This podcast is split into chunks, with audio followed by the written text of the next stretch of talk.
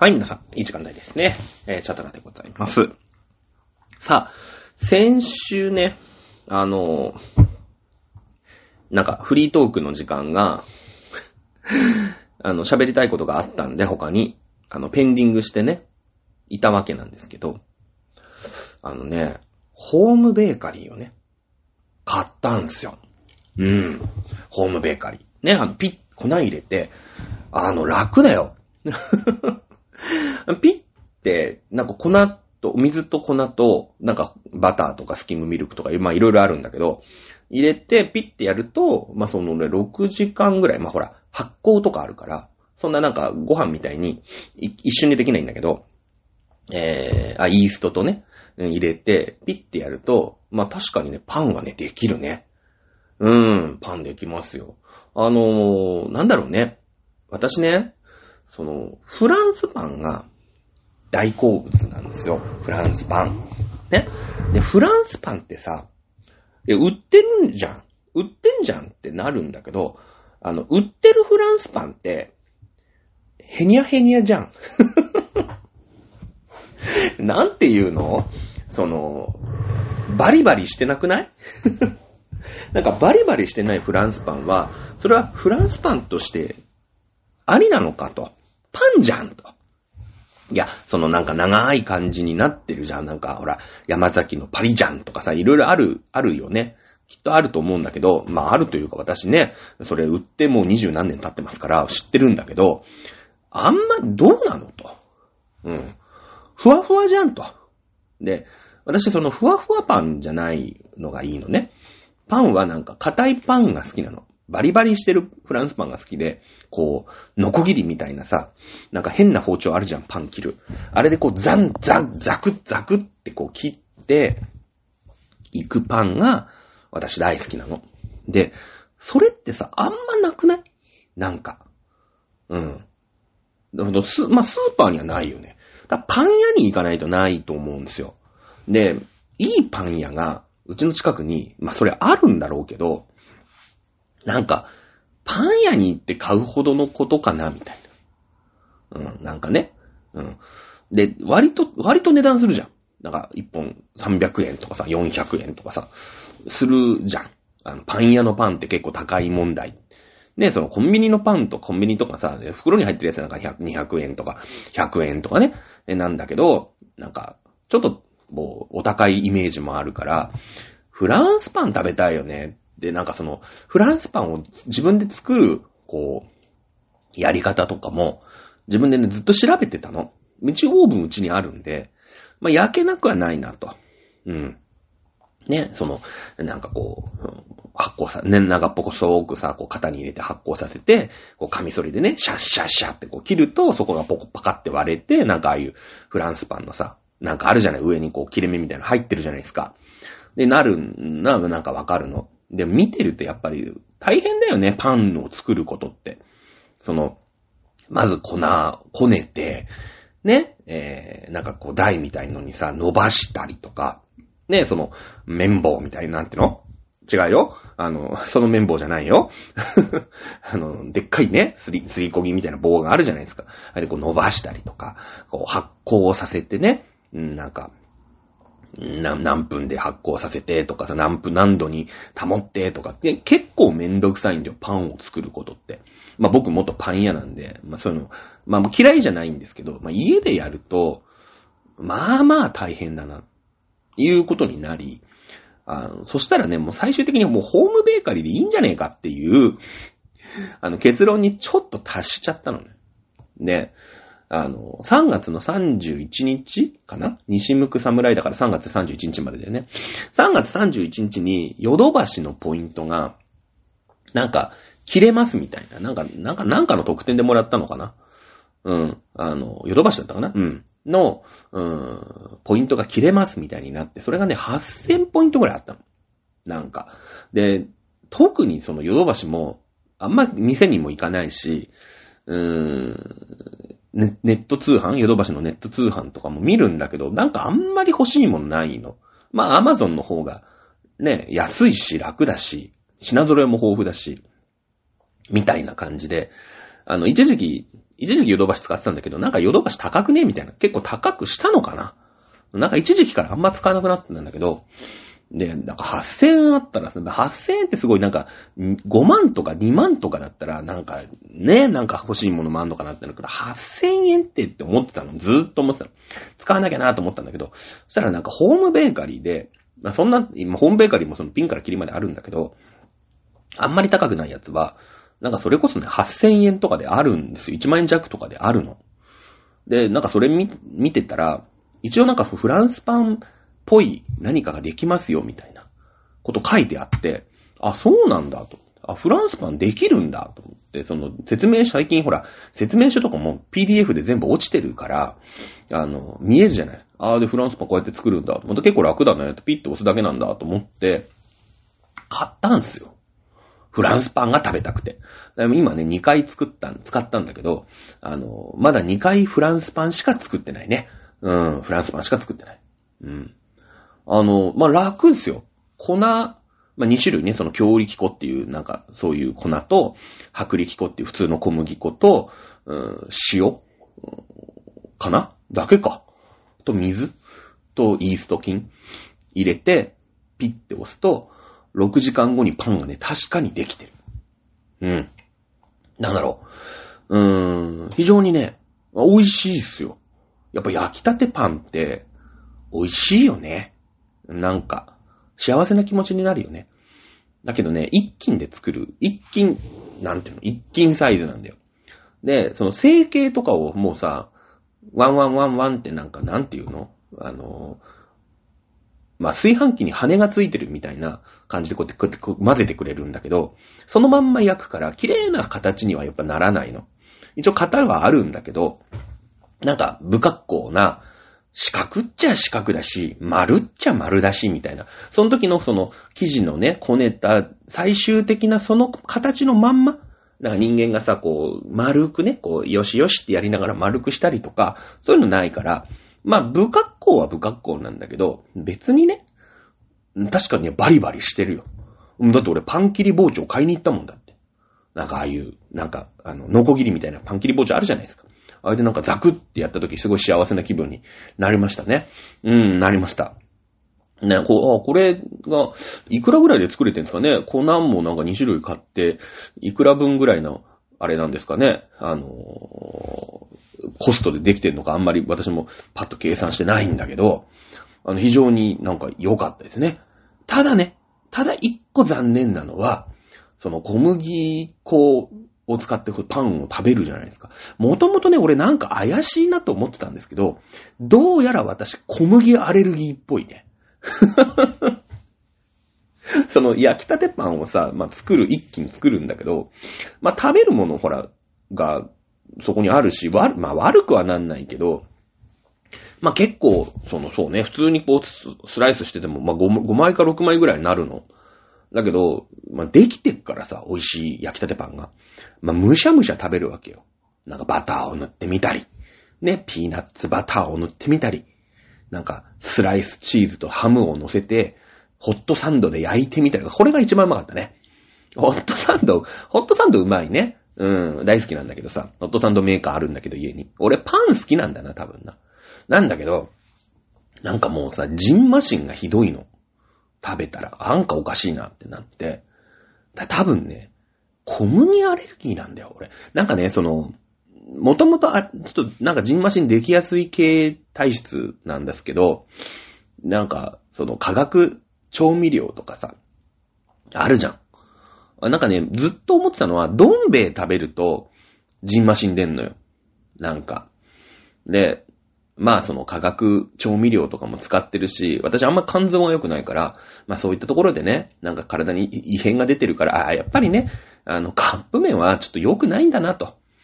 ね、だからカップ麺、カップ麺立ちとかをしてたんだけど、その純、今回さ、ホームベーカリーじゃん？だからその売ってるパンよりも増して何にも入ってないじゃん。そう、小麦以外の、小麦、塩、イースト以外の、もう原材料名、ね、え、小麦粉、イースト菌、塩、水、まあ、水は書かなくてもいいから、以上なの。なんか増年多糖類とかさ、なんかそういう、うーん、わかんないけど、なんか添加物とかあるじゃないですか、普通のパンって。やっぱ日持ちするように作るから。そういうの一切入れてないわけよね。純粋の小麦粉とさ、ね、その、イースト菌だけで作った、まあ、なんだろう、自然派？まあまあでも無添加だよね。多分ね。無添加だよ。うん。うん。なの分かってるじゃん。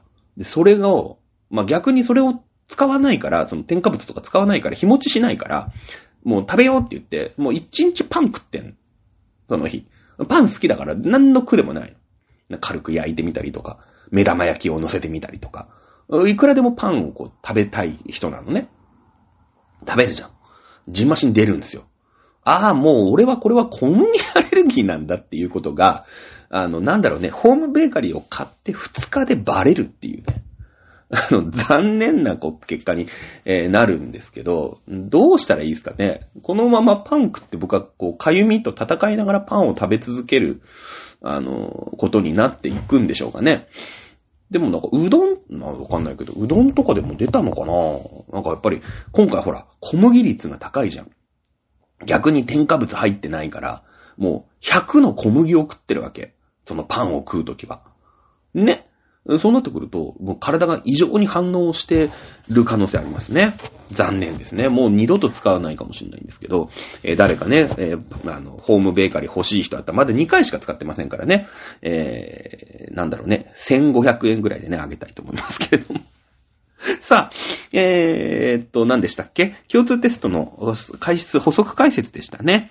はい、えー、っと、まあ日本はね、そのお米というものを、まあ中立ちとした経済システム、ちょっとね、ガラパコスなんですけども、えー、作られていたという経緯を言いました。はい。えー、そこでね、えー、貨幣というものと、その米というものの両立を図っているわけなんですね。まあ、両、両端でやっていくんですけれども、じゃあ今度ね、えー、そのお米については先週いっぱい語りました。あの、本当はね、え今日話すところまで先週やりたかったんですけど、語りきれませんでしたので、じゃあ日本において貨幣というもの、お金ですね。えー、こういったものがどういう発展をしてき、えー、たのかというところをですね、この大門3番ですか、エリゼニレというものを、まあ、解説、補足解説ということでやっていきたいなと思います。はい。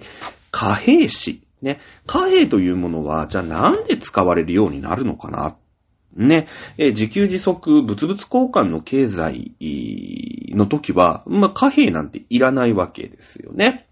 いらないわけですよ。まあ、もともとね、その、どっか、まあ、縄文時代でも、弥生時代でも結構でございますけれども、うん、人間がね、動ける範囲なんていうのは、まあ、たかだか山、一つ二つぐらいだったわけですよ。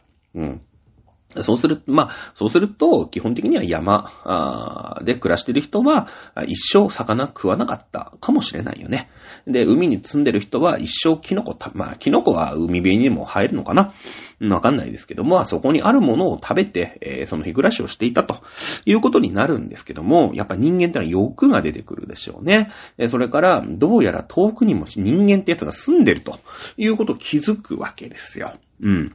えー、そうすると、まあね、えー、自分たちの取れないものをそいつは持ってると。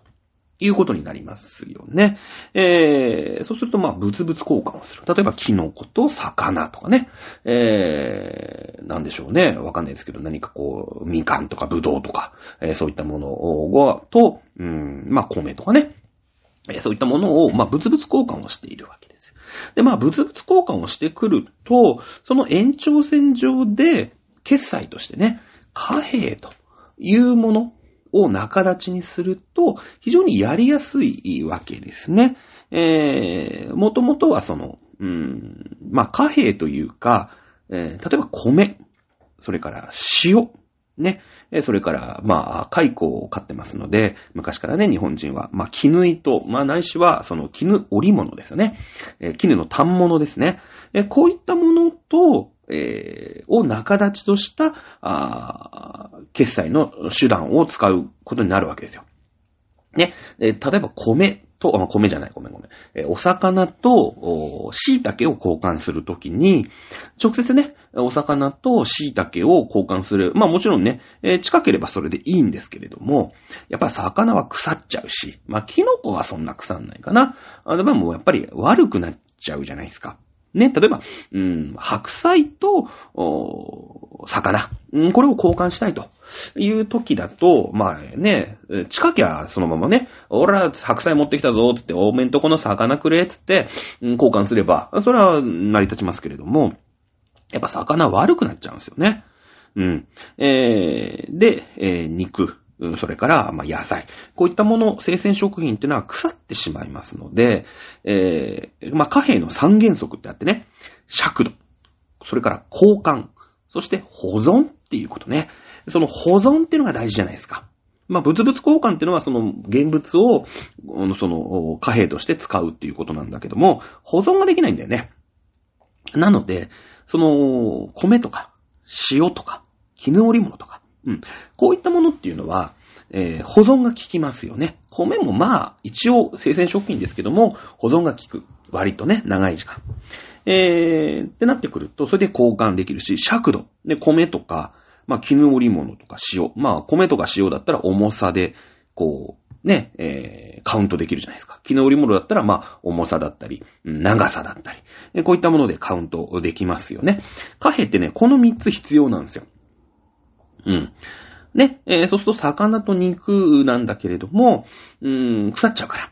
ね、えー直接交換なかなかできないんですけども、魚と米を交換しておく。で、えー米を持ってって、ね、今度白菜と交換してもらう。でやると、うん、米を仲立ちとして、米をお金として、貨幣として使うという、まあ、うーん、物品貨幣って言うんだけどね、これね。えー、まあ、こういった経済に、えーそのうち移行するわけですよ。直接その魚と白菜を交換するといろいろ不便でしょ貯めとけないし。だけども、うーん、まあ、しょうがない、えっちらおっちら海のとこまで行って、えー、ね、えー、ね、去年取れた腐った白菜と魚交換してくれって、これはダメだよね。保存効かないから。価値が下がっちゃうから。だけれども、うーん、えっちらおっちら魚ね、えー取れる漁場まで行って、えー米、ね、保存が効く米、それから絹織物。これを、まあ、何メートル絹織物あげるから、ね、え魚くれ。で、で、おえっちらおっちら持って帰って、え魚を、お自分家でも食べられると。いうことですよね。これはだから未成熟といえば未成熟なんだけども、結構ね、今でもやってることこう多いんですよ。うん。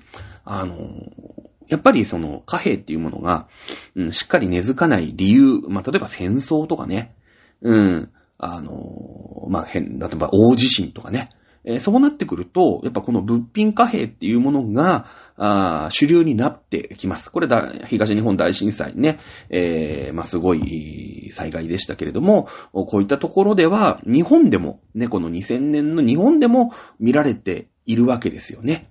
うん。結局そのお金を持っていても、うん、何にもならない。お金を持ってても使うところがない。もう店全部もうやられちゃってるわけですからね。えそうすると、じゃあもうお腹が減ったお米をね、まあ食べたいってなってくると、うん、まあ保存が効く。例えば、あタバコを欲しがってる人がいたらタバコと交換するとかね。えこういったことってのは、まあよくあるわけですよ。ね、いるわけ。で、まあ、さっきも言ったんだけど、その貨幣っていうもの、まあ、米とか塩とか、まあ、絹。これは、あの、保存が効くんだけれども、でも、完璧じゃないよね。お米だってやっぱり来年になったら新米の方がうまいし、ね、やっぱ虫がついてしまったりとか、まあ、絹、絹織物とかもそうだよね。えー、なんか日焼けして色が褪せてしまったりとか、まあ、塩だったら、うーん、例えば俵に詰めて運んでもいいんだけど、雨が降って、ね、俵が水に浸かってしまったら何にもならないと。うん。いうことで、完璧じゃないじゃないですか。ね、完璧じゃない。で、その完璧なね、えー、3要素、この、うん尺度、交換、保存というところに、えーまあ、合致したものが何かということになると、これ金属はもってこいですよね。金属はもってこいですよね。ね、えー、まず保存が効く。金属はなかなか、ね、まあそれは錆びますけど、ね、えーなかなか悪くならないですよね。うん。えー、それから交換できますよね。簡単に交換できます。多少重いぐらいですね。で、尺度。ね、尺度は、まあ、金属、でっかい金属だったらその割ってやるとかさ、ね、えー、いうことになりますけれども、割るともう二度と戻らないですよね。でかい金属割るとさ、はい、このぐらいの交換って言って、羊羹を思い出していただければ結構ですよ。羊羹切っちゃったらもう羊羹、長い羊羹に戻んないじゃないですか。なので、もうあらかじめ全部切っとくんですね。スライスしとくんですよ。金属を。で、一ね、えー、魚は一匹、ね、このスライスした金属一枚、ね、えー、にと交換、ね、えー、わかんないですけど、まあ、イノシシの肉一頭分は、スライスした金属3枚と交換みたいな感じにするわけですよ。ね。そうなってくると、これがもうわかりますよね。うん。いわゆる、効果、銭と、まあ、いうことになるわけですよね。うん。そうなってくるわけ。まあ、金属の方が便利だよねっていうことに、まあ、ゆくゆくみんなが気づいてくれるっていうのはなんとなくわかる。うん。さあ、日本で一番最初に、えー、貨幣が、あまあ、使われたのはですね、まあ、7世紀というふうに言われております。えー、唐という国がありますね。えー、まあ、遣唐使でね、やりとりがありましたから、唐、還元通報というね、お金が、まあ、輸入されました。日本には、その、お金という概念がないから、ね、やっぱりさ、日本ってまだ7世紀だったら、国っていうのができて300年、400年ぐらいじゃないですか。ね、えー、その卑弥呼の時代、うん。から、まあ、いろいろあって、一応、大和朝廷みたいのができました。ね、遣隋使、遣唐使、ね、えー、やりました。一応国として一応まとまってきたな、みたいなところはまだ500年ぐらいしか経ってないんだよね。中国はほら、もう軽く1000年ぐらい平気でやってますからね。うん。あの、三国志、これ何回も言いますけども、三国志って日本の卑弥呼より全然前だからね。うん、あんななんかさ、ほら、芝良太郎とかさ、えー、あと漫画でも有名じゃないですか。ね、ありますよね、漫画でも。あんななんかさ、日本の、さも日本の戦国時代みたいなニュアンスで、なんか書かれてるわけですけれども、まあ、はっきり言ったら、もう今から2000年ぐらい前の話ですからね。うん。あの、キングダムってありますよね。キングダムって。あれ、あれもそうだからね。うん。なんか、ね、最近映画になったみたいですけども、あれ、なんか、ちょ、ちょっと昔の話じゃないからね。なんか戦国時代とかの話じゃないからね。うん。2000年以上前の話だからね。まあ、そのぐらい国っていうのをちゃんとやってますから、まあ、その、中国唐というところではもう貨幣がバリバリ作られていたわけですね。えー、この還元通報というのが輸入されました。ね。お、これはなんと便利な決済手段なんだというところで日本も即パクります。ね。当時日本は全パクリです。中国から。だから今の中国みたいなもんですよね。全パクリなんですよ。うん。もうとにかく未成熟ですから、今の日本は。ね。えー、もうパクれるものは全部パクる。はい。いうことで、日本も作ってみようと言われて、えー、日本最古のお金、ね、えー、貨幣というものが、発行されます。はい。えー、ね、割と大きなお友達の人たちはですね、これ和道開鎮とか和道開放が日本の最、最古のね、えー、国産のお金なんて、えー、いう風に教科書に書いてあった記憶あると思いますけど、もう今はね、不本線というね、えー、お金が、まあ、日本最古という風に学校で教えられるわけですね。不本線は683年、和道開鎮は708年でございます。はい。えー、これはですね、まあ、銅、それから鉛、それから鈴、まあ、これらを、うん、混ぜ合わせた合金なんですね。まあ、これはなんでかっていうと、還元通報がこの合金で作る、作られていた。まあ、青銅というやつですね。うん。で、作られているわけです。ただね、やっぱりお金貨幣っていうのは、流通させるのに、すごいやっぱり大きな権力が必要じゃないですか。そうですよね。だって、今さ、うん、1万円札が、うをね、コンビニ持っていくと、まあ結構いろんなもの買えますよね。うん。え隣のね、酒屋に行きゃ、まあ、一升瓶2、3本ぐらい買えるんじゃないですかこれどこでもこの、うん、お金というものが、一万円札が使えるのは、日本国がそれを保証してるわけですよね。はい、これはこの、これだけの価値があるものでございますと。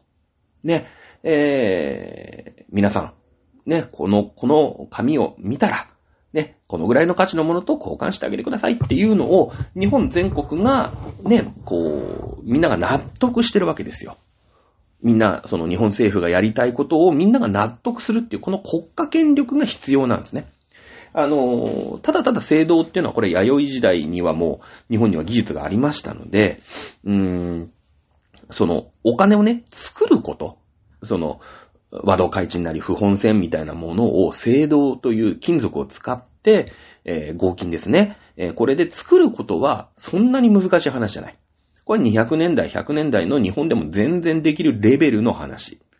だけども作ったところで、じゃあそれが、えー、日本全国、まあね、最初は近畿なのか、えー、九州なのか知りませんけれども、うん、使えるかって言われたら、ね、これで魚よこせって言って、なんだこれ知らねえよってなっちゃうんですよ。だからやっぱりこの7世紀ぐらいになると、うーん、例えば、泣くよ、ウグイス、平安京。ね、そのやっと、なんだろう、えー、日本もその国として一つにこうまとまってね、うーん、来たような時代じゃないですか。ね、なんと美しい平城京、泣くよ、ウイス、平安京。まあ、やっとこうでかい都もできて、首都も定まって、ね、えー、天皇もちゃんとござらしちゃって、ね、えー、そういった支配が全国に広がっていきつつあるという、この7世紀をま、7世紀にならないと、えー、なんだろうね、お金として、そのただの金属のね、えー、なんかメダルみたいなものとしては作れることはできるんですけども、それが貨幣として作られるかと、うん、流通するのかっていうと、まあ別の話になってくるわけですよ。ね、流通させるには、やっぱ大きな権力は必要なんだよね。この7世紀ぐらいの日本ぐらいの、えー、権力基盤がないと、まずお金として誰も認めてくれないということになります。そして流通させるには、ある程度の枚数がなかったら全く意味ないですよね。全く意味ないじゃないですか。ね、だって、なんかどうやら1万円札ってのがあるらしいけど、なんかね、その、霞が関でしか使え、なんか、回ってないらしいよ、みたいな。なったら、普通の人使わないですよね。普通の人はやっぱり、えー、なんだろうね。あの、まあ、金属のね、ペラペラのやつ、お金じゃないね。まあ、例えばお米とかで交換をするようにずっとなってるじゃないですか、ね。お金、お金ないんだから。ね。えー、いうことで、その、党とのやりとりで、えー、日本はですね、えー、この、お資源を大量に輸入します。特に、銅はね、なんとか日本で取れるんですけれども、あの、鉛とか鈴。これはね、あの、日本で取れないんですね。今でも取れないんですけど。なので、ほぼ輸入に頼るわけですよ。うん。で、まあ、東欧っていう国がね、安定してて、まあ、日本もね、その検討しななんだっていうことで、こう、すごいやりとりをしてて、えー、安定的に、あの、輸入をされるようになって、やっと、ね。で、しかもね、まあ、ほぼ青銅って言っても、その、鉛とか、鈴ってほんのなんか5%とか3%とかそのぐらいなの。ほぼ銅なのね。だから銅は輸入してたらもうとんでもない話になっちゃうじゃないですか。で、あの、なんていうの、割に合わなくなっちゃうんで、一応なんかレアメタルのね 今で言うとレアメタルの、うーん、鉛とか、あまあ、鈴とかは輸入するんだけど、銅はね、ちょっと全部輸入してたら、とてもじゃないけど割に合わない。ので、えー、これはですねちょ、ちょうど同じ頃に、えー、秩父で銅山が発見されるんですよね。で、この銅の国産化に成功するんですよ。だからこの頃の、あの、言語がね、和道っていうし、まあ、あその、まあ和道、そのままほら和道開鎮の和道なんだよね。まあ、その、平和の和に同じって書いて和道開鎮の方はなんだけど、まあ言語の方は平和の和に、あの、銅ね、銅メダルの銅で和道になるんですよ。まあなんかさすがにさ、お金の名前にそのままなんかね、えー、その和道って、なんか日本の銅で作りました。ね、で、書くのもさ、なんか、なんかちょっとさ、もっといい名前なかったの？みたいになるじゃん。ね、その銅山に和道ってつけるのはわかるよね。和の国の銅山なんだから和道じゃないですか。ね。えー、ですけれども、まあ、お金にはね、やっぱ意味合いを持たせますので、えー、平和っていうのをね、えー、全国一律同じくして、えまあ、広めたいよと。ね、えいう意味で和道開陳っていうのを作ったわけなんだよね。うん。まあ、本格的にさ、その朝廷の、うん、権威というのが全国レベルにまなってくるわけ。で、この全国レベルになった証拠として、その藤原京694年、はい、それから平城京が710年。ね。えー、これをですね、まあ、この辺、都が作れるぐらい、都を作っても、みんなが納得するぐらい、本格的にその天皇家、朝廷の権威が上がってきたってことなんですよ。うん。でね、この都を作るってのはもうとってもない国家プロジェクトじゃないですか。で、これね、実は、その、都を作るために、この貨幣っていうものを行したわけよ。うん。ね。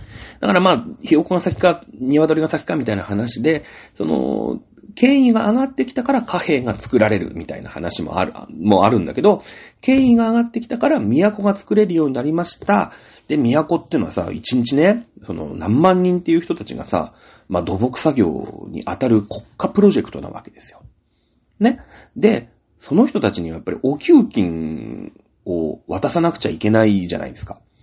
で、これを現物でやろうと思ったら、もうとんでもない、こう、物量、物量というか、平、平坦みたいなね、そういう、うまあ、確保しなくちゃいけないわけじゃないですか。ね。なので、こう、都を作るために貨幣を発行したんですよ。都のね、この作る、藤原京とか平城京とか作る労働者に、1日あたり、えー、1問。だから、その、お金1枚。ね。え、和道会賃だったら1枚あげたんですよ。うん。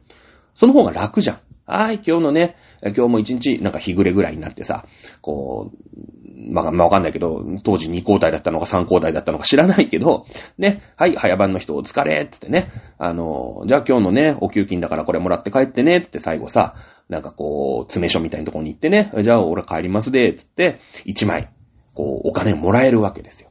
それを現物支給でさ、はい、お米ザーとか言って大変じゃない？持って帰る方も大変だしさ、用意する方も大変だしさ。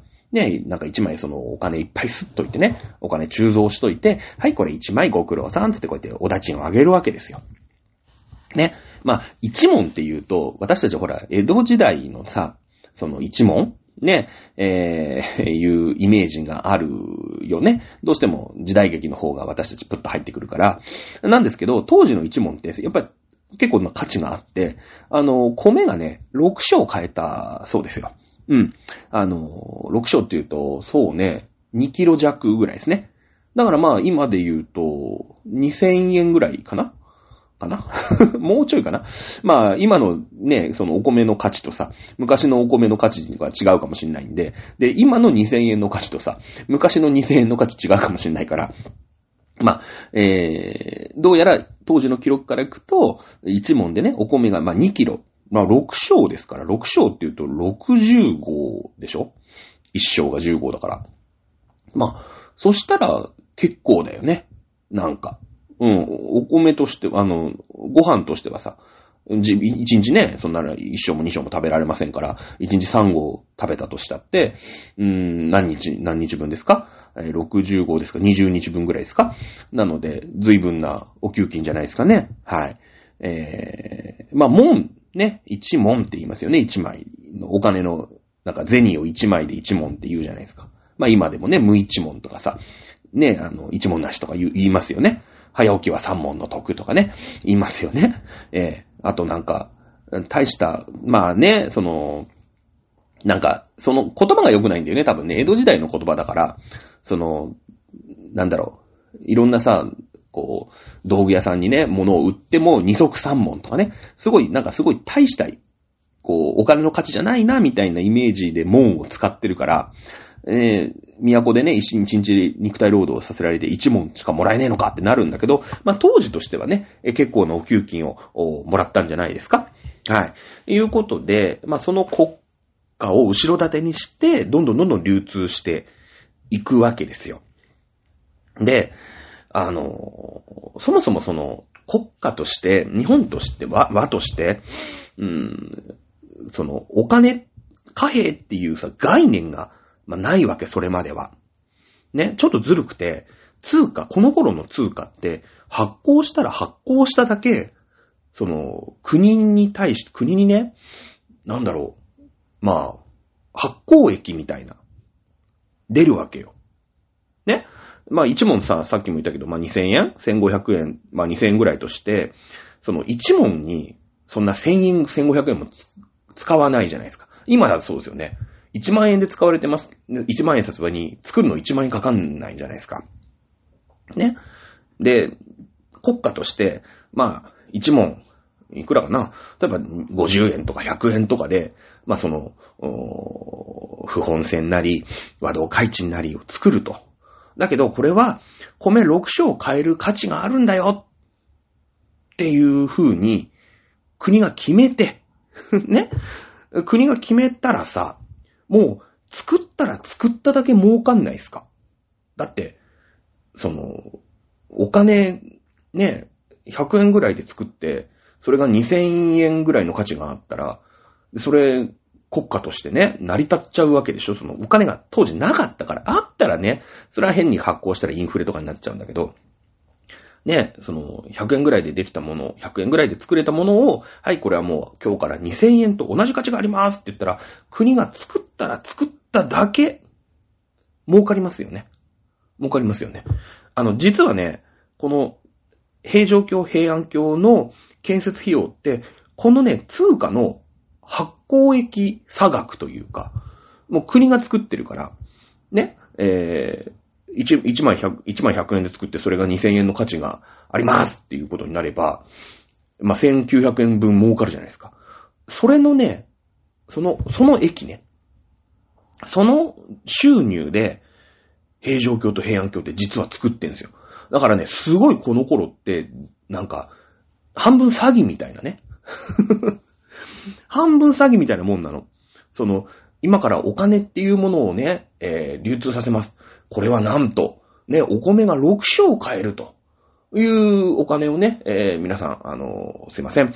えー、状況お作りになるね、えー、労働者の皆さん、お疲れ様です。本日のお手当として、このね、金属のコインを1枚ずつ皆さんに差し上げますと。これはなんと、ね、えー、お米が2キロ買えるものですので、今日のお手当として、えー、2キロほら、みんなね、えー、配るの大変ですから、このメダル1枚持って帰ってください。これは軽いでしょ？持って帰りやすいよね？でもこのメダルはなんと、ね、お米が2升も買えるんです。まあ、別にお米、お米に変えなくてもいいですよ。まあ、お米を2升と変えるだけの価値があるわけですから、お魚に変えたい人は、えー、これお米2升と変える。ね、2升と取り替えられるコインなんで、それをね、えー、漁師さんに言えば、ああ、あの、まあ、そりゃ、あイワシとかだったら何十匹？ね、え、サバだったら5匹？知らないけどね、それはほら、その辺の価値のあれがあるから。ね、でもお米2キロ買えるわけですから、ねえ、ブリだったら1匹？と交換してもらえるんじゃないですか？で、それ、あの、これは、お米、え、ね、6升と交換できるのは、この国が保証いたしますと。ね、えー、これは米6升買えなかったら、もう言ってきてくださいと。そんな奴はグーパンします。ね。いうことなんですよ。すごくないですかで、それを1万100円でね、政府は作って、まあ政府というか、当時の朝廷は作って、まあ知らないですよ。100円だか50円だか知らないですけど、それをみんなにね、使わせる。と、まあ、うちでの小槌みたいなもんじゃん。1万100円で作ったものがね、はい、皆さんに、えー、2000円として渡します。っていうことをやるんですよ。めっちゃ儲かりません？この仕事。やりたいですよね。で、この、これで建設、ね、あの、平城京、平安京の建設費用にするっていうさ、もうなんか、よく聞くと、なんか、ん？なんなの？これ、これ詐欺なの？みたいな、なんか、そういう感じちょっとしますよね。そういう時代なんですよ。こんな、だから、平城京とか平安京とかってさ、今で言ったら、なんていうの、もう京都、京トの再開発みたいなもんだから、もう何百、何兆円とかってレベルの話じゃないですか。はっきり言ってね。いや、まあまあ、そりゃ、今の京都はね、もう、街ですから、それをなんか地上げしたりするからめっちゃね、お金かかると思いますけれども、ね、えー、いや、わかんないけど、その、トヨタがさ、あの、富士山のふもとのね、山全部買い取って、そこにほら、トヨタスマートシティみたいなの作ろうとしてるじゃないですか。そこでなんか、自動操縦の実験とかするじゃない。ああいう感じだから、それは何百億円とか、何千億円とかかかるわけよ。ね。これをね、貨幣でやるっていうね、あの、半分詐欺なんですね、これね。で、そんなね、うちでの小ちみたいな、その、なんていうの？も、儲け話というか、が、まあ実際あるわけよ。そしたらさ、それはみんな偽金作ろうって思うよね。思いませんか？だって。あの、なんか聖堂っていうのはさ、まあ銅と、まあ鈴と、鉛をなんかこう90体、5対5とかで混ぜると、一応聖堂っていうのができると。それをなんかグツグツ溶かして、型にね、入れて、うーん、固めると、ね、それがだからま1枚100円ぐらいでできるのかな？そうすると、米2、ね、6升と変えられるんだ。ちゅうことに、まあみんな気づくよね。それは気づくよね。そうするとみんな偽金作るんですよ。今みたいにさ、ほら、透かしがあったりとか、その、なんか500円の、その、ゼロのね、500の0のところの、その間にもちっちゃい500、500、500みたいなさ、そういうその偽造防止みたいな。ね、今もそんな、だから、なんかそういう、うーん、ただのね、そんななんかカラーコピーとかみたいのでも、うーん、できるというような感じだったら、みんなカラーコピーしますよね。1万円札。だかあの、ね、1万円の手触りとかもさ、なんかその構造っていうね、よくわかんない植物をこう、う繊維をバラバラにして、あの独特なね、お札の手触りにしてるから、普通のコピー用紙とかだったら絶対バレるじゃないですか。だから今はね、えー、基本的には偽金作らないってことに、まあ、なってるんだ。まあ、北朝鮮とかはね、国家ぐるみで偽金作ってるんだけど、実は。もう国家がやってるから、まあ、ガチなんだけど。ね。でもほら、あ当時はそういうさ、その、和道会賃にもそういう透かしとかさ、そういう偽造防止のね、ちっちゃい刻印とか、そんなのしてるわけないじゃん。ただただなんかそういう、うーん、鋳型にね、銅を流し込んで、はい、ね、冷やして、はい、できましたって言って政府は大儲けしてるっていうだけだから、あの、市中線つってね、これ問題にも出てきたよね。市中線つって、やっぱ、偽金をね、みんなが作るんですよ。うん。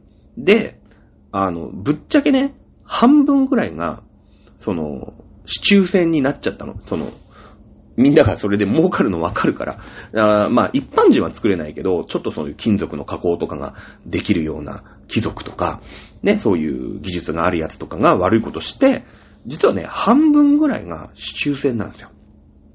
ね。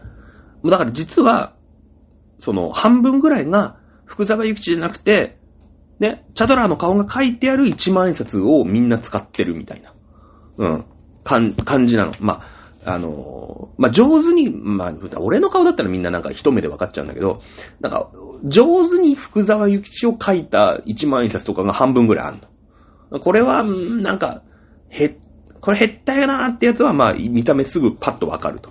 で、なんならもう俺の顔になっちゃってるような一万円札とかもあるわけ。当時ね。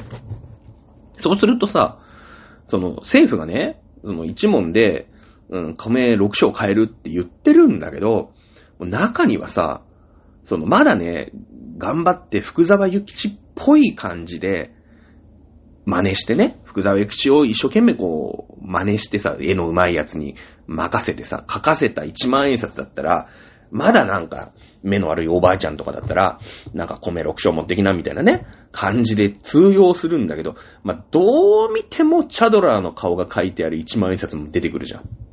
そうすると、やっぱね、えー、そりゃ、本物だったら米6章だけど、いや、これ、これダメじゃないっつって。これ使えないっすよね。っていうことで、貨幣の価値は、どんどん下がっていくことになるじゃないですか。だって、半分、半分その偽金なわけ。そうするとさ、今までは、まあ一問で米6升変えたんだけど、皆さんがお米屋さんだったら、どうですか？半分偽金だとしたら、ね？で、その、微妙じゃん。明らかダメなやつもあるけど、これ福沢諭吉っちゃ福沢諭吉だよね、みたいな。なんか、そういうこうグレーゾーンみたいのもあるから、ね。そしたらね、米の値段上げるんすよ。ね。米の値段2問で米6升にするんすよ。ね。だからまあ1問で米3升しか渡さない。まあちょっと話がややこしくなるから、米6升もらいたかったら2問よこせと。そうすれば、まあ2枚に1枚偽金だから、まあ1枚は、まあ本物やろうと。ね。いう話になるじゃん。今まで1問で米6升買えてたのが、まあ、3錠しか買えない。まあ、なんなら米6升買えて買えるのに、今まで1問で良かったのを2問にするってことは、貨幣の価値がどんどんどんどん下がっていく。もうこれで半分になってますよね。半分になってますよね。そうするとね、その、発行液、さっき言いましたよね。1枚100円で作れて、ね、1500円として流通させるから、めっちゃ儲かるじゃん。これが国家財政だったんですよ。ね、あんなさ、普通にね、やってるだけでなんか飢饉とか起きて、なんかほら、年貢の取り立てもうまくいかないみたいな、ほら、よく話聞くじゃん。なのに、その国家プロジェクトのあんな藤原京とかね、平城京とか794年でしょ？藤原京。で、平城京710年でしょ？平安京794年でしょ ?100 年でね、3回も京都の再開発、もう全部取っ払って新しいの全部作ってみたいなこと、まあ、できないですよ、普通は。国の財政、普通にだって、その、ね、年貢っていうの？みんなの財政を、なんていうの？みんなの、その、うん、税金とかでやってたら、もうとんでもないことになるじゃん。ねだって、80年の間に、東京再開発3回やるんだよ。国が。ね。どんな増税したってできないじゃん。そんなこと。はっきり言って。ね、それは、そういう国家ぐるみのズルをね、やってたわけよ。だからあの時代、その貨幣っていうものが定着してない、概念がない時代から貨幣を作りましょうっていう時代だったからできた。ね。今はだから無理よ。そんなの。その貨幣っていうのが一旦もうできてしまえば、ね、その、国家ぐるみでね、あんな東京、東京というかまあ京都の再開発80年で3回なんか絶対できないんですよ。あの時代でっかい都をね、バンバン作ってったってのは、そういう、なんていうの、裏話があるわけですよ。まあいいんだけど、その、貨幣の価値は下がっていくよね。そうすると、その貨幣をさ、作れば作るほど国が儲かっているっていうのが、その、前はね、1枚100円で作って1500円として流通したんだけど、そうそう、まあ1枚作ると1400円儲かるじゃない。だけども価値の、貨幣の価値は半分になってるよね。1枚100円で作ってんだけど、それがもう700円ぐらいの、うーん、感覚しかない。ね、米がまあ3錠しか買えないと。ね、1キロしか買えないということになると、うん、貨幣の発行益を期待して、えー、新しくお金を鋳造する、まあ、国家のプロジェクトとしても、意味なくなっちゃうよね。意味ないっていうか、まあ、その旨味はなくなっちゃうよね。うん。ね。えー、いうことに、まあ、なるじゃないですか。なので、その、朝廷はね、その、やっぱりお金の価値を落としたくないわけですよ。うん。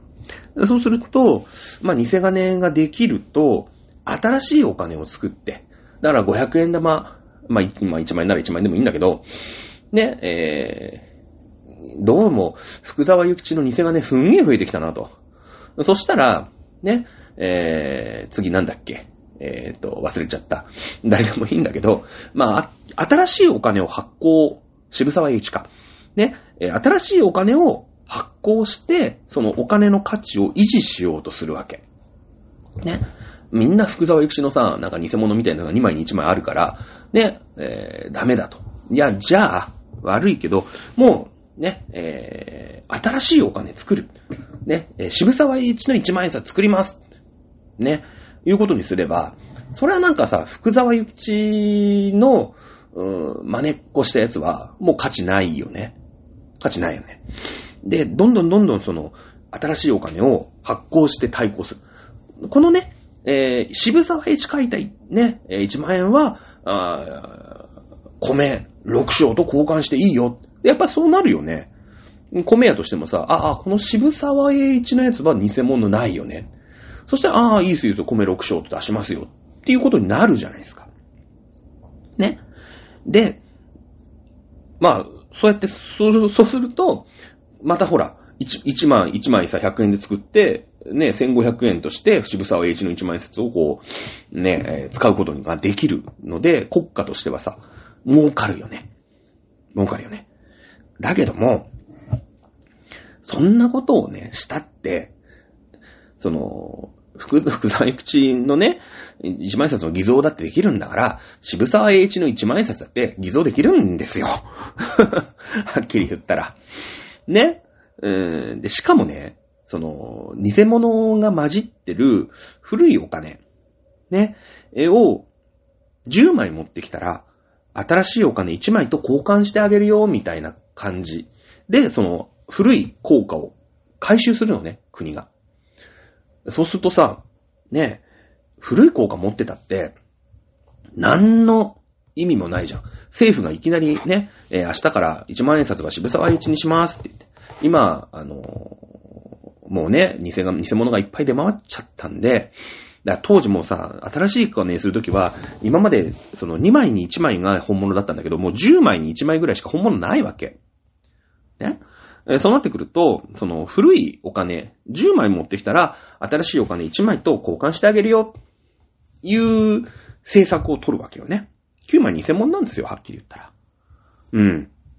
でもさ、やっぱり世の中真面目なやつもいて、ね、えーちゃんとしたお金で商売してる、まっとうなね、人とか、あと、その、なんだろうね、政府もさ、古い、ね、その、古くなっちゃったんだけど、お金ちゃんとこう、回しているわけじゃないですか。ね。だけども、ふ偽金が横横行しちゃうから、10枚で1枚。結局、お金貯め込んでも何にもならないよね。うん。お金としての役割をも、持たなくなっちゃうんですよ。で、えー、そのうちね、新しく発行したお金も偽物だらけになる。そうするとまた新しいお金が発行されて、古いお金は10枚で1枚と交換とかになるから、結局、誰もお金信用しなくなるよね。うん。どんどんどんどん偽金は増えていくわけだから。はい。ということになっていくんですよ。そして、えー、大打撃。ね、えー、ダメを押したのが、894年。そう。894年で何が起きたかっていうと、日本史好きな人はすぐ出てきますよね。白紙に戻そう遣唐使なんですね。えー、唐という国は907年に滅亡します。えーですので、もうね、あの、もう国家的に最最後の最後のね、感じで、もう、唐の国ダメだ。行っても何も学ぶことない。ね。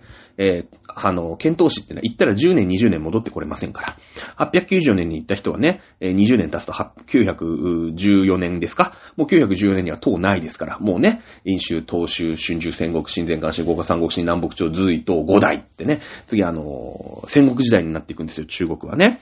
え そうすると、もう行ってらんないですから、894年にまあ、検討士終わるんですよ。はい。先ほど言いましたよね。えー、まあ、制度を作るための、うーん、鈴とか、鉛とか、えこういった合金のレアメタルは中国からの輸入でしたよね。え銅だけは、まあ、メイン、メインのね、90何パーセント銅なんですけども、銅はなんとかね、銅山が日本にも発見されたんであったんだけど、それに混ぜ込むレアメタル、うん、えーはですね、中国からの輸入に頼っていたわけですね。えーこうなってくると、もうね、うーん、なんていうの、進化の発行すらちょっと怪しくなってくるわけですよ。うん。まあ、ただでさえもう進化発行されたって誰もお金使わないですよね。そんななんか偽金もいっぱい出てくるしさ。ね。えーそうすると、もうね、この10世紀には、もう進化も発行されませんし、進化発行されないってことは、偽物だら、偽物がもう、バンバン出てきたら偽物出てき放題じゃん。今まで2枚に1枚だったのが10枚に1枚になり、30枚に1枚になりね、本物がね、なってくると、もう10世紀には、はっきり言って、誰もお金、銭なんて使わなくなるんですよ。うん。だってほら、10枚に1枚だったらさ、ね、えー10問になるわけですね、米2升はね。だってそうしないと、10枚に1枚しか本物ないわけですから。うん。ね、えー、で、30枚に1枚だったら、あお米30問ですよね。にするじゃないですか、お米屋なら。いやいや、今までは1枚で2章あげましたけど、もう今、今になったら本物の金なんて30枚に1枚しかないじゃないですかと。そしたら、すいませんけど30問にさせてもらいます、お米2章と。30枚持ってきてくださいと。ね、そうしないと1枚本物がありゃいい方なんですからねってなっちゃうよね。で、そんなことになったら、いや、めんどくさいよね。誰も銭使わなくなるんですよ。ここで日本の、うーん、貨幣というのは断絶するんですね。また、え、だったらもういいよ。お米、ね、お米ほらそんな悪く、1年間だったら悪くなんないから、お米とか、絹織物とか、こういうので、物々交換していこうぜ。っていう、物々交換。ね、その物品貨幣の時代に逆戻りするんですよ、日本ってここで。ね。いや、不便だよ、お金。銭の方が全然便利だったんだけど、銭があんまりにも信用ならないから、ね。えー、逆戻りしなきゃいけない。ね、あなんか銭ってのがあったら便利だったなーってみんなうっすら思ってるんだけど、でも銭はもう偽、偽金ばっかりだから何の信用もないんだよなーって思いながら、まあしょうがないよね。絹とかお米とかの物々交換。まあ、お米とかね、絹だったらそんなに悪くなんないし、うん、交換できるよねっていう時代になるんですよ。ね。えー、頑張って。さあ、いう時代がずっと続きます。さあ、でもね、やっぱ、なんだろう、携帯電話だってさ、みんな、一回便利になっちゃったらさ、もう手放せないじゃないですか。ね。お金、銭って便利だったよねっていう思いはずっとあったの。その思いに応えたのが12世紀後半、平の清盛なんですね。平の清盛。あの、中国の方の混乱が収まってきて、その頃は、その960年に、宋という国がね、あの、戦乱期を終えて、まあ、中国も統一されまして、えー、宋という国になったんですね。はい。で、日本はね、その頃、その白紙に戻そう検討者が亡くなってから、貴族のね、文化。で、それころ、それこそ、その唐のね、うん、影響がどんどんどんどん薄れて、日本独特の進化を遂げた文化。これが栄える時代になっていったわけですね。この文化のことを国風文化って呼びますよね。これはあの、よく歴史用語で出てきます。はい。あので、そこでね、その、うん、国風文化、まあ、日本的なね、えー、文化の中で、あの、大門2でもありましたよね。えー、死とか、汚れっていうのを極力嫌う。ね、音量とか、えー、こういったものを極力嫌って、その縁起がいいとかね、あのー、まあ、日、の巡りがいいとか、方角がいいとかって、陰陽師とかにさ、占ってもらったりっていう、独特な、日本独特の文化。ね、えー、これね、国風文化ですよ、はっきり言って。うん、日本ってね、そういうとこちょっとあるよね。まあ、こういった、あまあ、死とか汚れ、まあ、そういうね、えー、ものを貴族が、すごい敬遠する時代が、まあ、訪れているわけですよ。うん。あの、平の清盛がなんで出てきたかっていうと、そのやっぱり、まあ、人間ってのはさ、集団になれば戦いが起きますよね。戦いが起きると、まあ、人が死んだり怪我をしたりする。うん。でも、貴族は、まあ、そういった死の汚れからは、できるだけ離れていきたい。うん。いう時代になっていくわけですよね。えー、そうなってくると、もうその戦いっていうのを貴族たちが直接やる時代はもう終わってですね。昔はだって貴族、それは中野大江の王子、蘇我の馬子ぶっ殺してるわけですからね。一子の変、大化の改新ですよね。もう天皇の子供がですね、思いっきりぶぶっ倒してるわけですよ。人を殺してるわけですね。あの、そういった時代なんですけれども、その国風文化のね、えー、貴族でおじゃるの時代になってくると、うーん、まあそうやってね、えー、音量というものを極端に避ける文化が日本で国風文化として生まれてくるわけです。うん。えそうなってくると、その戦いというものは、あ武士というね、まあ、モノノフという、まあ、ボディーガードがね、こういった人たちに一任するように、まあ、なっていったわけですよ。で、まあ、その揉め事の解決にはやっぱり武力っていうのもまあ必要ですよね。まあ今で言うと、まあなんだろうね、うん、まあ暴力団みたいなものですよ、はっきり言ったら。まあ暴力団というか、うん、まあ警察であり、自衛隊であり、えー、海上保安庁であり、えー、そして、まあ、裁判所であり、えー、まあ、あとはだから税金のトラブルとかもあるから、国税局でもあるのかな？まあ、こういったものを武士というものが担う世の中になっていくわけですよね。えー、それで一番最初に担っていったのが、この平の清盛ということです。まあ、なんだかんだあって平の清盛なんですよ。ね。だけど、まあ、その、なんでしょうね。えー、お金が便利だった時代の、まあ、みんなね、お金が便利だったんだけど、まあ、国家プロジェクトとしてさ、作っても、みんな偽金をね、作って、その価値がなくなっちゃうから、使えなかったよね。でもお金って便利だったよねっていうのを、まあ、平の清盛は、うーん、なんだろうね、えー、具現化というか、まあ、その期待に応えるんですよね。お金って便利だし、作ったら儲かるんだよね。うん。あのー、いうのは、まあ、過去の歴史をね、えー、遡って紐解いていくと、平の清盛も分かってるわけですよ。うん。あのー、そしてね、まあ、宋に、中国が宋という国で、まあ、こう、統一されまして、平の清盛日宋貿易ということで中国とのパイプを作るわけですね。えー、そうなってくると、うーん、亜鉛とか、それから鈴、それから鉛、まあ、こういったものを輸入することが、まあ、できるようになる。だけれども、世の中は、うん、もう武士の時代なんですね。国家が銭を作ればいいんだっていう時代じゃないんですよ。もうさ、その、国家イコール武士の時代になっちゃってるのね。うん、だから、その、天皇家、朝廷がもうね、みんな、はい、このお金新しく作りますので、まあ、お金を作ることはできるんだよ。そのレアメタル輸入できるようになるからね。なんだけども、うーん、皆さん、あの、これを新しいお金発行します。えー、これ、この新しいお金は、あ米2升と変えられることができます。これを1問とします。みたいなのは、もうできないんですよ。だって朝廷の言うことなんか誰も聞かないんだもん。そのボディーガードがさ、ブイブイ言わせて、俺が天下だと。ね、えー、いう時代になっちゃってたわけですよ。その前の藤原氏っていうのは、その、やっぱ天皇の部下ではあったよね。もちろんブイブイ言わせてたよ。ね、えー、なんだっけ、あの、持ち月のかけたることもなしと思えばみたいなさ、感じで、なんか、あの、藤原の道長がね、えー、言いましたよね。もう、この世、この世をば、我が世とも思う持月のかけたることもなしと思えばでしたっけ？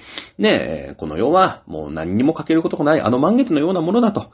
ねえ藤原氏万々歳みたいな感じでしたけど、藤原氏は貴族ですから、まあ、天皇の権威の下にいますよね。参加にいるじゃないですか。その、うん、まあ、天皇家に取り入ってますから、天皇家がなきゃダメなんですよ。だけども、平の清盛は武士ですから、ボディーガードですから、もちろんね、天皇家というのは大事にしますけれども、あの、もう、朝廷は隅にピンって追いやられてる時代がもう始まっちゃってるんですよね。もう明治まで、朝廷、表舞台出てこないんですよ。はい。えー、なので、もう朝廷は、その国家は、あの、お金を作ることができません。で、平の清盛も、まあもちろん日本をね、その牛耳ってはいるんだけれども、天皇家ってのもいるわけですよ。で、やっぱりその貴族文化と、その武士文化のハイブリッドがずっと続くじゃないですか。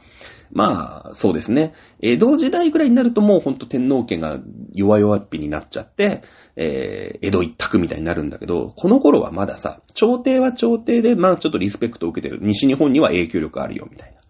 そういう時代なのね。なので、平の清盛は平の清盛で、じゃあ、そこまでね、あのー、ガチッと固めてるかっていうとそうじゃない。日本ハイブリッドなんですよ、こっからずっと。で、だから、平の清盛が、なんかお金を鋳造したところで、えー、その天皇家の息のかかった地域では使われないよね。なんだこれはと。で、やっぱ天皇陛下が一番なんだと。あんななんか、ボディーガードがね、何を、何をなんか言ってるんだ、みたいなことになって、やっぱ、あの、お金としては通用しなくなりますよね。うん。そこでね、考えたのが平清盛なんですよね。日宋貿易で、宋から貨幣を輸入するという裏技に出るんですね。お金作らないですよ。お金作ったってそれをさ、日本全国に、はい、これがね、えー、今度新しいお金ですっていう、その影響力はないんだけど、ね、宋から貨幣を輸入すれば、その、中国ってね、もう影響力たっぷりあるわけじゃないですか。ね。えー、で、その、宋で使われてるわけですから、一つ新しいね、その、朝廷になんか黙って勝手に平清盛が作るっていうわけでもないし、えー、もう影響力を失って平清盛にビビってる朝廷が作るってわけでもないんですよ。その統一した感じで、うん、宋のね、お金をこう、日本に入れると、輸入すると。いうことを平清盛は考えるわけですね。だからもうお金を作る力がないわけです。朝廷にもないし、平清盛にもまだない。うん。えいうことですよね。えー、日宋貿易で、えー、その、でも、そのね、えー、宋から、まあお金を輸入して、で、これも一緒なんですよ。スキームは。ね、1万100円で作って、それを1500円、2000円として流通させて、平城京、平安京を作った。えー、当時のやり方と同じなんですよ。1万100円で層から買ってくりゃいいんですね。うん。1万100円で層から買ってきて、それを、はい、2000円として流通させますって言えば、その、流通、発行液出ます。発行はしてないけど、ね、新しくその、液出ますよね。儲け出るじゃないですか。で、この日送貿易を、平野清盛は牛耳るんですよ。そこをもう他のやつにはやらせない。ね。えー、そうすると輸入して、それを、ま、100円で輸入して2000円で売るわけですから、もう、とんでもなく儲かるわけですよね。えー、これが兵士の、兵士政権の財源になっていくわけなんですね。うん。あ、もう1時間過ぎた。大丈夫かな？そんなに今日話した？まあいいか。えー、で、これがだから兵士にあらずんば人にあらずという、このね、えー、銭の流通に、えー、なっていくわけ。で、もちろんね、さっきも言いました。ねえねえ、その、どうせ偽物作られるんでしょうみたいな話なんだけど、もちろんね、作られました。うん、作られたんです。だけども、その、いちいちね、銭をちまちまこうやって鋳造するペースよりも、もうそうでね、あるお金をごっそり輸入してきた方が、早いじゃないですか。早いじゃないですか。だってもうできてんだもんだって。なんか鋳造って時間かかるよね。金属とかしてさ、型にはめてさ、それをこうポーンって、ね、で冷やして、型取りして冷やしてみたいな、まあ感じなんだけど、もう輸入だから。ね。で、そうってめっちゃでかい国だからさ、そっからお金をね、もう、はっきり言ってガーって集めてきて、はい、これ使えっていう方がよっぽど早いじゃないですか。ね。あの、昔の和道会地の時は、うん、日本で一生懸命作ろうとしたから、まあ、作るペースもそんな早くないし、で、同じじゃん。作るペースとさ、偽金作るペース一緒だから、やっぱ、で、いろんなやつが偽金作っちゃったら、もう30枚に1枚しか本物ないんだけど、そこは平の清盛考えましたよ。もうね、ごっそり、あの、輸入してくるんですね。そうすると、その、銭の流通に対して圧倒的にね、まあ、本物というか、層のお金が輸入されたから、お金の価値は守られるんですよ。うん。そうするとやっぱりさ、お金の価値が守られればみんなお金使うよね。だって便利だから。ね。で、日宋貿易のは、その兵士に握られてたので、あのー、宋からね、うん、もう大量に、で、しかも全部それを自分たち兵士が牛耳るから、その、佐伯っていうんですか、えー、そこの儲けっていうのは全部、兵士に入っていくわけだよね。うん。まあ、そういう時代なんですよね。はい。まあ、ちょっとね、今日過ぎてるんですけど、駆け足でいっちゃいましょう。はい。そのうちね、宋、滅亡するんですね。1279年。はい。その後、宋元になります。元はね、これまたね、来週ぐらいにやろうかなと思うんですけども、元とは仲悪いじゃないですか。だって攻めてくんだもん、元寇なんつって。ね。まあ、その、日本の国内の問題で、その頃はもうね、あの、兵士から源氏の世界になっているわけ。まあ、これはね、ただ単純に兵士と源氏が、あの、ヤクザたちがバトってね、兵士が下手を打って、負けたというだけなんですけれども、うん、元っていう国と日本の関係って良くないよね。え、さ、その後攻めてきますので、あのー、まともな国交がないんですね。で、えー、まあ、そうという国の、あ、の時はね、総戦をめちゃめちゃ日本で流通させたんだけど、元ってね、貨幣持ってないんですよ。元ってね、紙幣の国なの。これ来週やろうかな。あのなんで元でね、紙幣があ生まれて貨幣が生まれなかったかって、また面白い話あるんだけども。はい。元になると当然総銭入ってこないですよね。当然だよね。ね。そうすると今までごっそり輸入を、うん、してきたものが入ってこなくなる。そうすると、やっぱりお金が、銭が不足するよね。で、そうすると、偽金の割合が上がってくるよね。うん。ね。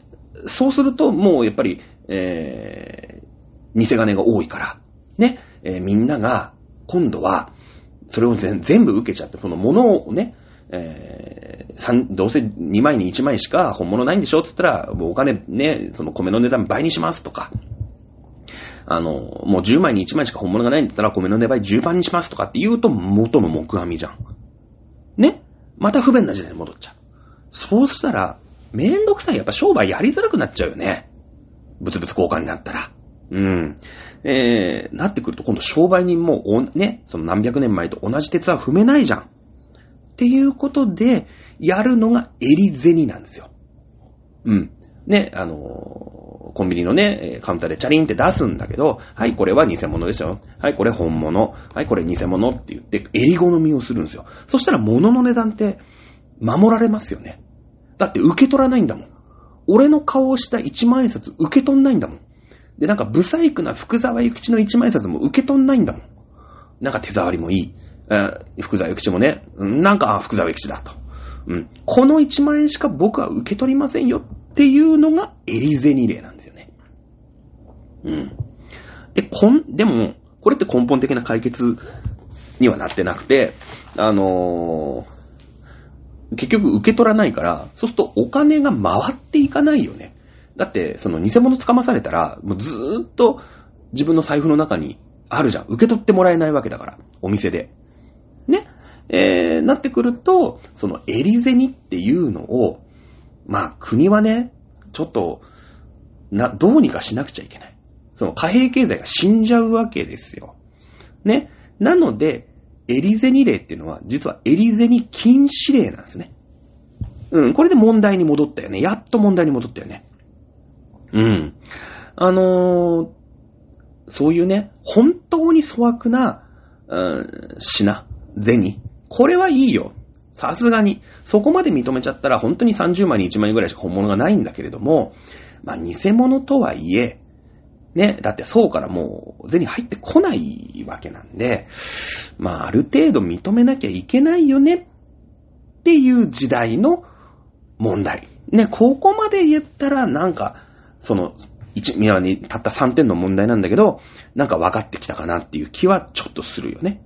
でその、全く粗悪でね、もう、ニッチもサッチもいかない、どうしようもないのがビタ戦って言われてる。ね。えー、ビタ1も払わねえぜのビタですよ。ね。えー、金編に悪と書いてビタ戦って読むんだけど、これはもう誰が見たって偽物。ね。もう粗悪品。ね。えー、もう俺の顔書いてあるよ。え、なんならもう、へのへのもへじが書いてあるぐらいの一万円札みたいなもんだと思っていただければ結構。まあね、えー、今日はね、えー、このぐらいにしておきましょう。ちょっとね、元、それからまあ、宋、それから民という時代の貨幣史について次回ね、もうちょっと掘り下げていければなと思います。ということで今日はちょっと伸びてしまいましたね。えー、今週は以上でございます。また来週お会いしましょう。さよなら。